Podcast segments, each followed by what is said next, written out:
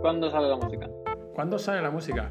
Yo creo que la música la, la ponemos antes o la ponemos después. Antes, ¿no? Siempre. Sí. Pues está sonando la música No ahora mismo. hace, tanto, hace tanto que no grabamos que no te acuerdas cuándo va la música. Bueno, pues lo, la- lo edito yo esto, así que creo que, creo que sí que Ya, ya, ya, pero. Está bien. Hace, sí que hace tiempo que no, que no grabamos. Pues como un mes o así, ¿no? Más o menos. Como un mes. em, Exactamente poco- un mes. Eh, sí, este episodio se nos ha atrasado un poco. No, espera, ¿un mes? Sí, un mes. Porque la última que grabamos fue el live, ¿no? Ok. Zapatillas from Mars. Esto fue el día 18, ¿puede ser? ¿O el 11? Hace bastante, el 11, ¿no? Hace más de un mes entonces que, que no grabamos. Joder, perfecto. Vale. Esto Tenemos todos los gente. fans, eh, ¡fua! Eh, un montón de fan mail diciéndonos que, que ¿por qué no grabamos? ¿Qué tal? ¿no? Algo En así. el, fondo, sí, en el fondo es por crear hype. Y es verdad, es verdad. Porque como Adele, que hace mucho tiempo que no saca un disco, la gente está como, "Pues saca un disco ya. Y es como, pues así. ¿eh? O como Frank Ocean, es verdad. Había pensado que así es. O sea, yo he escuchado Franco aquí, pero... Hombre, no, no, no, no. No, hombre. Vale, vale. No, no, Frank eh. Ocean. Pues, ¿qué tal? ¿Qué, qué- qué ha pasado en este mes? ¿Qué has estado haciendo? Pues he estado en casa, Ah, sí. sí, un poco de introspección. He hecho todo lo que tenía pendiente de hacer, excepto leer libros. Pero he visto las películas que tenía que ver. eh, no sé, he hecho los hobbies que tengo de, de dibujar y hacer cositas, los he ido haciendo todos porque no... Me he hecho una mesa de dibujo porque no tenía nada mejor que hacerme. Tenía ¿Te unas has maderas hecho la mesa? Ah, te has hecho la mesa de dibujo, literalmente. Sí, lo que sería el soporte, que esto que se plega hacia arriba y tal, y con más que sí, tal y cual, las madericas, para no estar así encorvado, que me está saliendo chepa ya de estar delante del ordenador todo el día. Me he hecho esto. Ya. Está guay, ¿no? Eh, he hablado con mis amigos de por ahí, que algunos, eh, debido a la cuarentena, han perdido su puesto de trabajo, tristemente. Ujú. Y nada, hablando con ellos de esto y hablando con la familia, que si el FaceTime, todo esto. ¿Tú qué? Bueno, pues yo eh, un, poco, un poco de lo mismo, sin, sin carpintería, porque no tengo espacio en casa. Eh, Pero sí que estaba con proyectillos y tal. eh, y jugando juegos de mesa. Sí, Que no, no sé, si, no sé si te suena eh, de haber jugado conmigo algún juego de mesa. Eh, ¿no tienes nada. madera? no, tío. ¿Qué madera voy a tener? Pues la del suelo, la del parqué. La del Catán. La del Catán, madre mía. Eh, ¿Cómo no lo has visto venir? Qué asco de juego. Bueno, eh, eso, y nada, sí. en, en Factorial contratando a Saco, que bueno, es un poco lo, lo que has dicho, ¿no? Hay mucha gente que Sí. ahora se ha quedado sin, sin trabajo, pues a nosotros a la hora de hiring nos ha ido nos ha ido relativamente bien en ese sentido porque el pool de candidatos era bastante más, más grande. Em, Sí, pero bueno, es que es... es, tiene el efecto, lo que hablábamos antes, ¿no? El efecto bounce back de, de ya no tengo trabajo y tengo que encontrar trabajo. Entonces, el- Ujú. los esfuerzos que pones ahí y tal. Y bueno, viene siendo, viene siendo durillo, ¿eh? Que te echen. Que te, perder el trabajo, que te echen o tenerte que irte o que cierren la empresa. sí, sí, Es- totalmente. Es duro, yo lo sé porque me ha pasado. A ti te han echado alguna vez, ¿no? ¿Me suena? Me han echado, me han echado.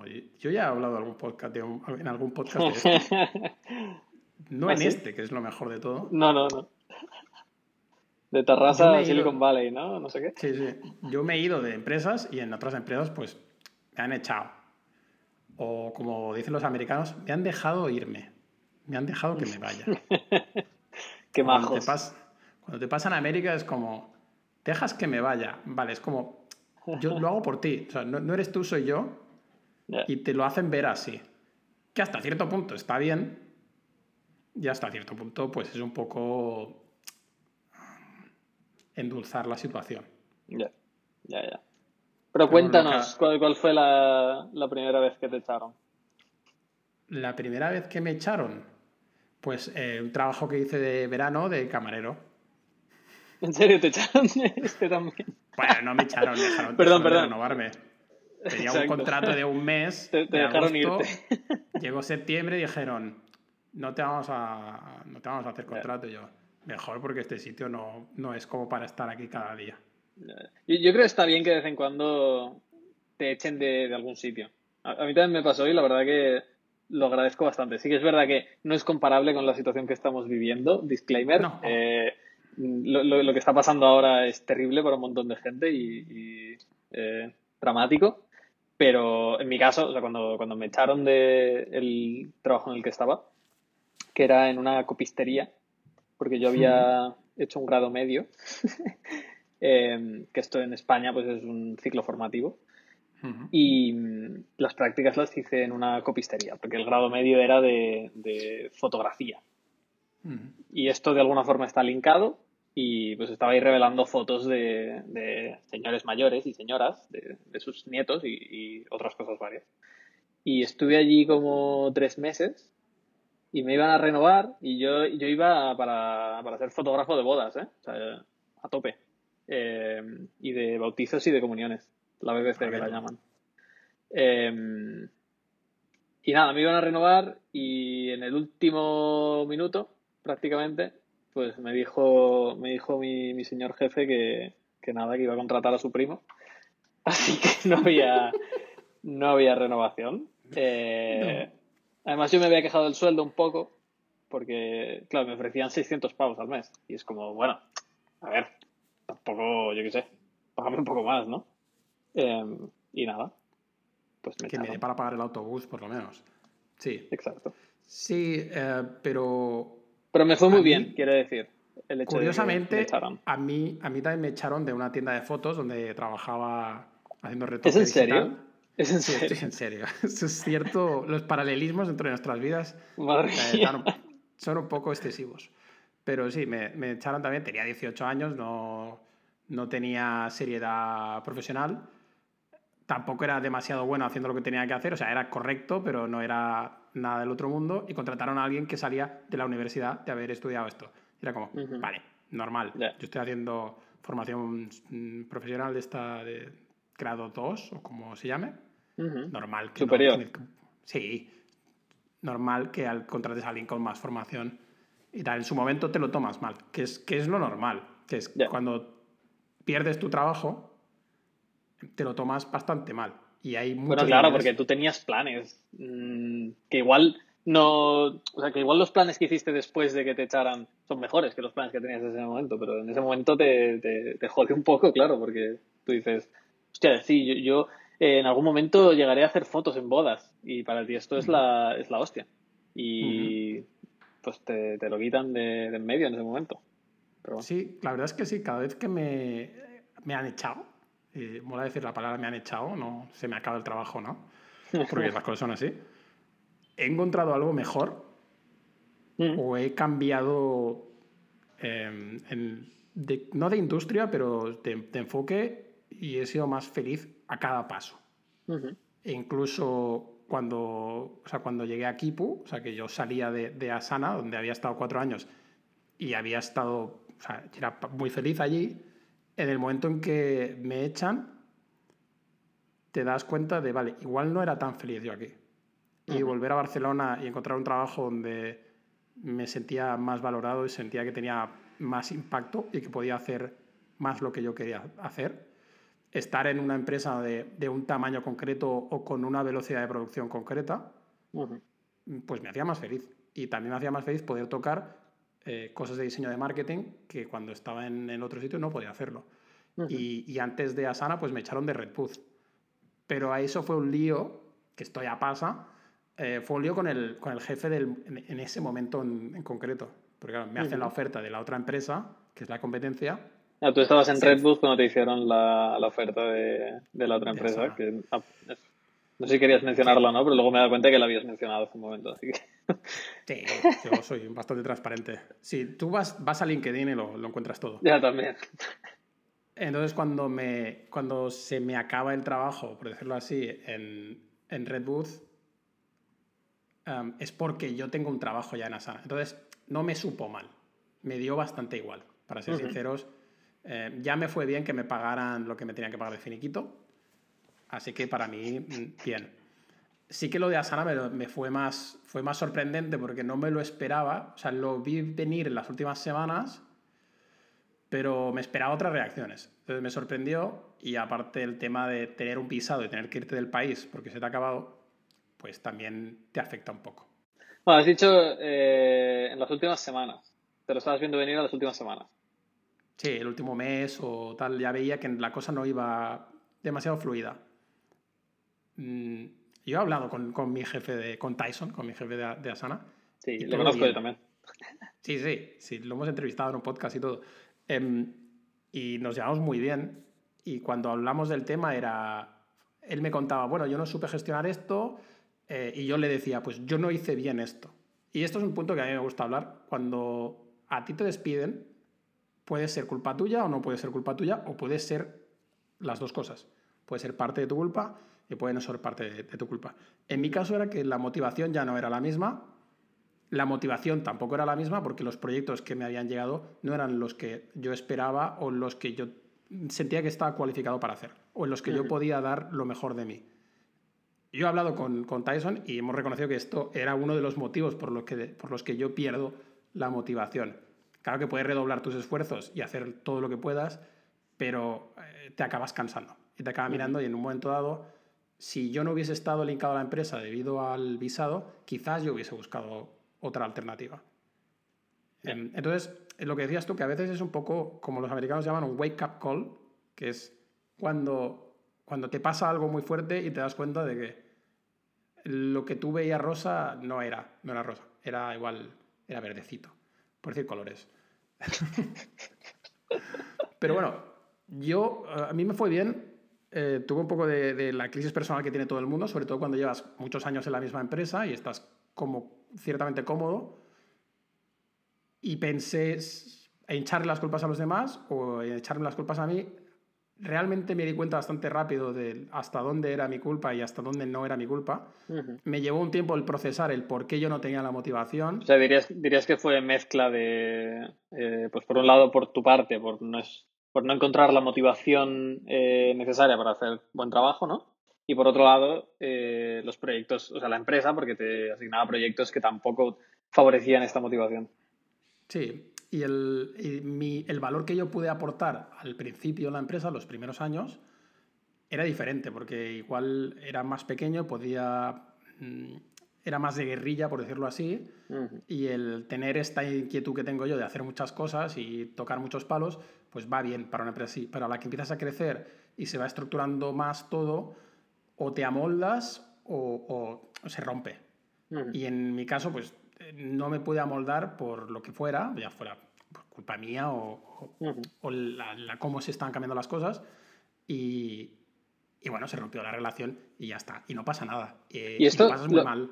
¿Esto lo hablabas con, con, tu manager antes de que pasara el despido? En plan, tú no estabas contento con los proyectos que te estaban asignando, no estabas motivado. ¿Esto lo, lo habías hablado con él?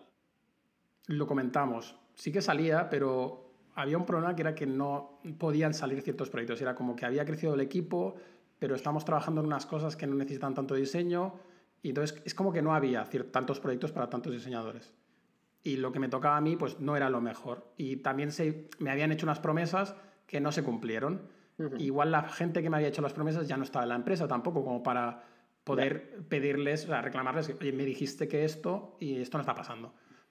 Pero en el fondo, el motivo principal es, es la motivación. Y es, ya no rindo como rendía antes. Y ya no soy feliz realmente. Entonces, es normal. Y lo que decía, o sea, pasas unas semanas, o hay gente que lo pasa más o menos, unos días, lo pasas mal por esto. El principio es la sensación de rechazo de, de, no es culpa mía, o, sentirte mal porque he hecho mal, o, o sea, realmente es, eh, lo pasas mal pero luego tienes el, bounce back, esto de, bueno, pues, pues voy a encontrar un trabajo porque yo lo valgo, porque me lo merezco, porque quiero, porque lo necesito también. O sea, necesitas el trabajo y es hasta dónde estoy dispuesto para a llegar. Entonces, lo que hice, pues evidentemente, te focalizas en tu portfolio y, todo lo demás y en, y en encontrar este trabajo. Lo bueno que tiene es eh, también que tienes un lienzo en blanco y puedes empezar de cero porque tienes que empezar de cero, te guste o no, y puedes mirar cosas que antes no habías contemplado. Es importante abrir las miras porque yo estaba como donde estaba y, me tiré ocho años prácticamente haciendo em, diseño para herramientas de project management, porque estaba en Redwood, que era esto, casi cuatro años, y luego en Asana cuatro años también haciendo lo mismo. Y era como, bueno, voy a salir de aquí. ¿Qué habrá ahí? Y hice entrevistas con em, empresas de todo tipo, con empresas de, o sea, que estaban en el ámbito de la, de la, medicina, con empresas que estaban en el ámbito del eh, editar vídeos, con, me parece que con Facebook, con Google, y que, o sea, que te ofrecían todos los proyectos que quieras. Em, al final acabé aquí, volviendo a Barcelona y trabajando con gente que, con la que tenía confianza, con la que me sentía cómodo. Me fue bien, eh, me era necesario también sentirme cómodo. Em, lo que te contaba antes también es, es, muy cierto. Es, en el momento en que pierdes el trabajo, a día de hoy eh, todo el mundo utiliza LinkedIn y esta va a ser tu herramienta para, para encontrar. Sobre todo, me estoy dando cuenta que, incluso ha crecido desde el momento en que, en que yo cambié de empresa. Es súper útil porque puedes ver desde los sueldos que tiene otra gente a ver, a ver las ofertas que hay por ahí, en las ofertas que hay aquí y fuera de aquí. Porque encontrar trabajo lo bueno que tenemos en Product Design, y si tienes cierto nivel de, inglés, no tienes que ser una máquina, pero tienes que poder expresarte, puedes encontrar trabajo en muchos sitios. hay que abrir mucho las miras y, en momentos como ahora, quizás más aún. Totalmente. ¿y en las, en las entrevistas eras transparente en el sentido de, em, cuando te preguntaban qué había pasado en Asana, em, ¿les contestabas con total honestidad? Eh, ¿Cómo reaccionaban también a, esto? Creo que en algunas al principio me sentía un poco incómodo, por decirlo, por aquello del estigma de, claro. te, han echado.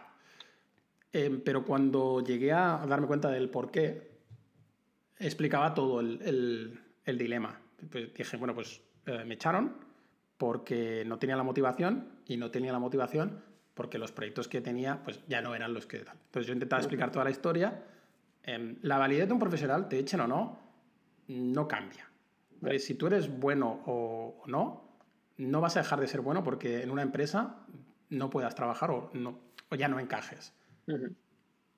no quiere decir que o sea, pierdes un, valor, pero tienes que saber eh, darte cuenta de, qué ha pasado, por qué he perdido yo este empleo.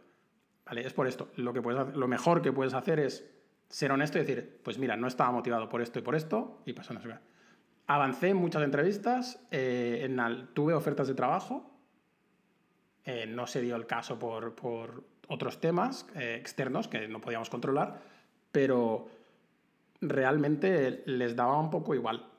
En el momento en que, ven que encajas en el equipo, pues se dan cuenta de que, bueno, este profesional me va a dar X años de trabajo, em, igual ha aprendido una lección del por qué. Totalmente. Y, yo, creo que eso es la, esa es la diferencia. Eh, porque yo he tenido algunos candidatos que les habían echado de su puesto anterior en algunas ocasiones, pues mira, era porque la empresa eh, no iba tan bien y tuvieron que despedir a parte de la plantilla o, porque ellos no funcionaban y, está bien. Y yo cuanto más honestos sean, eh, mejor opinión tendré. Pasa que luego también hay candidatos que me han, que me han dicho, no, pues mira, me echaron y tal, y cuando les preguntas por qué, o no te saben contestar, o no te quieren contestar, o hay, como un rollo raro. Em, y claro, yo, yo me pregunto, si te han echado y no sabes por qué, mm, no me da buena sensación para contratarte. No, porque o bien tienes falta de eh, introspección, donde tú no has sabido eh, ver lo que estabas haciendo mal o, analizar la situación en general, eh, o no me lo quieres decir. Por lo tanto, eh, igual es algo malo. Entonces yo creo que cuanto, cuanto más honesto sea el candidato o candidata, infinitamente mejor de cara a los procesos de, selección. Porque al final, si es como dice, si me viene, si me viene alguien y me dice, pues mira, me, echaron porque no estaba motivado, porque los proyectos que me estaban dando pues tampoco, tampoco me motivaban mucho y no conseguimos solucionarlo en un tiempo determinado. Pues yo digo, vale, ok, me parece perfectamente razonable, eh, has entendido la situación perfectamente eh, y sé que lo tendrás en cuenta para, el futuro. Entonces, no, no es un problema. Pues llevarlo de cara, ir de frente es, es, importante. Y si resulta que te echaron porque te llevabas mal con tu manager, pues dices, no, es que me llevaba mal con mi manager. Totalmente. no había mm. química. Totalmente. Lo de la química suena un poco mal, pero es cierto. O sea, hay veces que no te llevas bien con alguien a nivel filosófico o lo que sea, o a la manera de explicarte, y chocas y por algún lado tiene que salir. Y evidentemente el manager no es el que se va, normalmente se va el empleado, lógicamente. Cuando, cuando acabé, o sea, cuando se empezó la, la fase de, bueno, pues ahora qué hago, pues lo primero que hice es abrir mi portfolio y darme cuenta que no lo había actualizado en cuatro años. Classic. porque no me hacía falta. Desde cuando usabas Photoshop, ¿no? Sí. y cuando iba a las empresas y les decía, es que llevo cuatro años sin actualizar el portfolio porque estaba trabajando y no me hacía falta. Y no me hacía falta ni publicitarme, ni, darme autobombo, ni hacer nada, porque yo era feliz en el trabajo que estaba haciendo. Eh, entonces, esto es, te tienes que volver a, montar el portfolio, que gracias a Dios existen infinitas herramientas que te lo facilitan mucho. En su día tenías que hacértelo más o menos a mano, o encontrarte un CMS, o saber de algo, tal. Ahora, eh, desde que puedes tener un dribble con infinitos shots ahí, que, que no es un portfolio como tal, pero da, da a ver lo que sabes hacer. Sí, no, y ahora puedes poner también attachments y cosas, en plan, puedes poner todo un proceso de diseño que hayas seguido como attachments a un shot en Dribble y explicarlo ahí a saco. Y, o sea, que queda bastante, bastante bien, como portfolio. Sí. La verdad. Oye, que sé, te montas cuatro, cuatro posts en Medium, eh, utilizas Squarespace, eh, lo que pasa es que es de pago, eh, Cargo o cualquiera de estos y te montas un portfolio en nada de tiempo. Hmm. Sí, yo utilicé Squarespace directamente. Fui, pillé una template que me gustaba, la actualicé un poquito para poner tal y luego ponía, puse los proyectos que me parecieron interesantes y seguía teniendo el, el Behance este de hace 10 años. Behance no lo soporto, tío. Cada vez que me mandan un portfolio en Behance es que es inusable la plataforma, te lo juro. Terrible si tuvieras un podcast para hablar de diseño, podrías hablar de ello. Ya, pero es verdad. está bien, yo he, encontrado, yo he encontrado gente que se lo ocurra bastante y puedes documentarlo muy bien. O sea, te puede ir bien y eh, puede quedar vistoso. Sí que la usabilidad igual no es la mejor. No sé por qué, y, esto quiere decir, o sea, va a causar seguramente millones de, personas ofendidas, eh, como ya es costumbre en este podcast. Eh, pero hay una correlación bastante clara entre tener el portfolio en Behance y, que no pases el proceso de selección en factor. Eh, es muy feo esto, ¿eh? Y siento si he ofendido a alguien, pero es verdad, tío. Odio, odio Behance con toda mi alma, te lo juro. Sí, bueno, igual te da. Es como una inclinación del toque de Pro Design, que quieres algo más minimal y más usable yo lo tenía como lo tenía, el Behance. O sea, había proyectos de cuando a mí me entrevistaron en Asana, estaban ahí. De siguen siendo válidos porque siguen siendo válidos porque son diseños que hice y que mostraban pues eh, algunas de las skills que tenía y que tengo. Em, me monté, me monté, que tenía cuando era joven. Espero que las sigas teniendo. Sí, ya lo sabes. Eh, me monté en un portfolio un poquito más eh, definido y sí que es verdad que alguna vez te dicen, me gustaría que tuvieses algo de mobile, me gustaría que tuvieses algo de no sé qué, me gustaría ah, que tuvieras tal. Y entonces tienes que coger y meter lo que tengas de ese tipo de proyectos en tu portfolio. Que esta es otra, es poderte llevar los proyectos de la empresa en la que trabajabas. Ya, ya, ya, porque claro, ¿cómo lo haces? Porque si te echan pierdes acceso a todos los sistemas de la empresa. Sí, a ver, algo tenía y si lo pides amablemente te dan, te dan cosas. Y siempre, evidentemente, pues especificando que este trabajo se hizo aquí, se hizo allá. Y si te lo has... O sea, yo recomiendo en general a todos los diseñadores que de vez en cuando, por aquello que pueda pasar, se hagan una copia de los proyectos que más les han gustado o de los que más han aprendido dentro de sus empresas. Se haga una copia privada, no para hacer dinero, sino para montarte un portfolio en el futuro. Con cosas que hayan salido a producción, que sean visibles públicamente, con permiso de la empresa, etcétera, etcétera. Exacto, tú lo comentas. Siempre puedes, en Squarespace, por ejemplo, puedes tener una zona privada con, protegida con contraseña, que no se la das a todo el mundo em, y le dices, mira, te lo enseño, esto lo hice para tal empresa, pero tiene eh, un non-disclosure y no puedo enseñarlo públicamente, sin, etcétera, etcétera. O sea, siempre, siempre respeto, siempre respeto. Y a nivel, porque nos estamos quedando sin tiempo, pero a nivel de eh, recomendaciones, en el sentido de cuando tú haces entrevistas a una nueva empresa, si te piden hablar con alguien de la empresa de la que te han echado, eh, ¿cómo lo gestionas? ¿Esto te ha pasado? O... Sí, yo daba nombres de managers que con los que había, o de PMs con los que había trabajado que sabían, o sea, con los que había trabajado cercanamente y que sabían el valor que yo, que yo aportaba.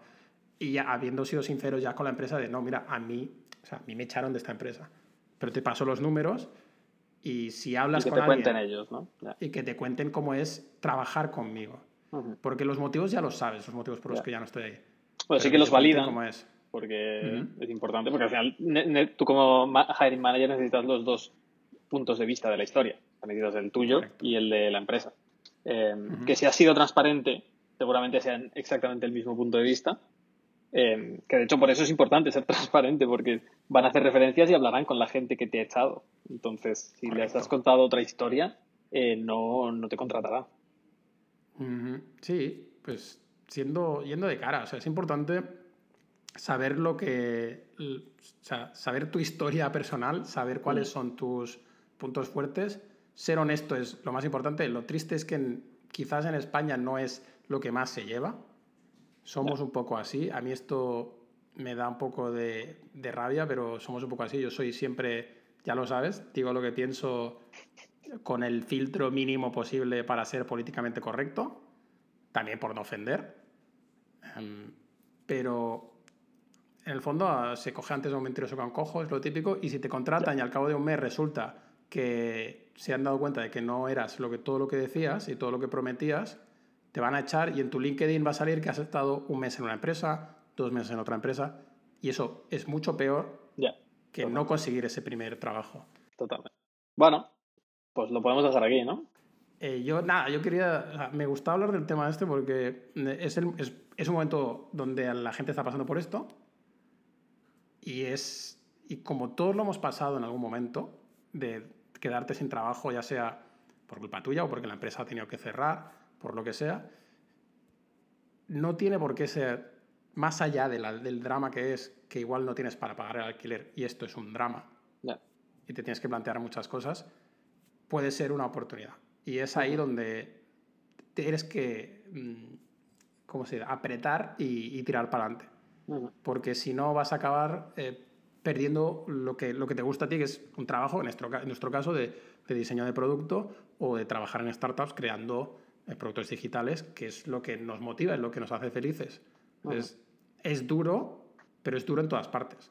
Y es duro para todo el mundo. Y es en las crisis donde los que realmente quieren, no solamente los que son buenos, sino los que realmente quieren y se esfuerzan, acaban pasando la crisis. Yo también cambié de empresa, o sea, me hice freelance en 2008, a finales de 2008 cuando petó la crisis. Claro, fue durísimo. Hacerte freelance en un momento en el que nadie está contratando y nadie está haciendo cosas nuevas, fue chungo. Y me costó mucho. Pero al final, aquí estoy y me ha ido, me ha ido bien después de un sufrimiento que importante. Vale, pues con esta, con esta bonita nota lo podemos dejar aquí. Eh, el mensaje de, optimismo, ¿no? Em, nos vemos pronto. Ya, ya tampoco nos comprometemos a fechas porque ya hemos visto que el, calendario de grabación no es, no es la hostia, pero bueno últimamente no, no vamos tan bien. Eh, podemos recordar a la gente que puede ir a, lo de producto.com y enviarnos audios de sus experiencias o sus preguntas. O sus quejas. y de sus quejas. De por qué no habláis de esto, o habéis dicho esto y era mentira, o, o tengo una duda de, estoy buscando trabajo y no sé cómo hacer no sé qué o no sé cuántos, o qué me recomendáis en esto de aquello. Y nosotros encantados Totalmente. de responder a las preguntas, porque estamos aquí para ayudar. Porque para otra cosa no. Y para pasarlo bien, ¿no? Sí, para reírnos un Y para sentirnos mal por grabar tarde también, que esto es fantástico. Sí, en el próximo podemos hacer, el próximo podcast puede ser de qué pasa cuando no entregas a tiempo eh, de una deadline. si es un podcast, da igual, Hombre, igual igual no da, o sea, realmente tiene consecuencias a nivel de la audiencia, no sé qué, pero bueno, o sea, como tampoco nos ganamos la vida con esto, nos la suda un poco. Hemos llegado a los casi 30 minutos, lo, lo dejamos aquí, ¿no? O sea, yo le doy ya a parar y nos suena la musiquita y nos vemos, nos vemos en el siguiente.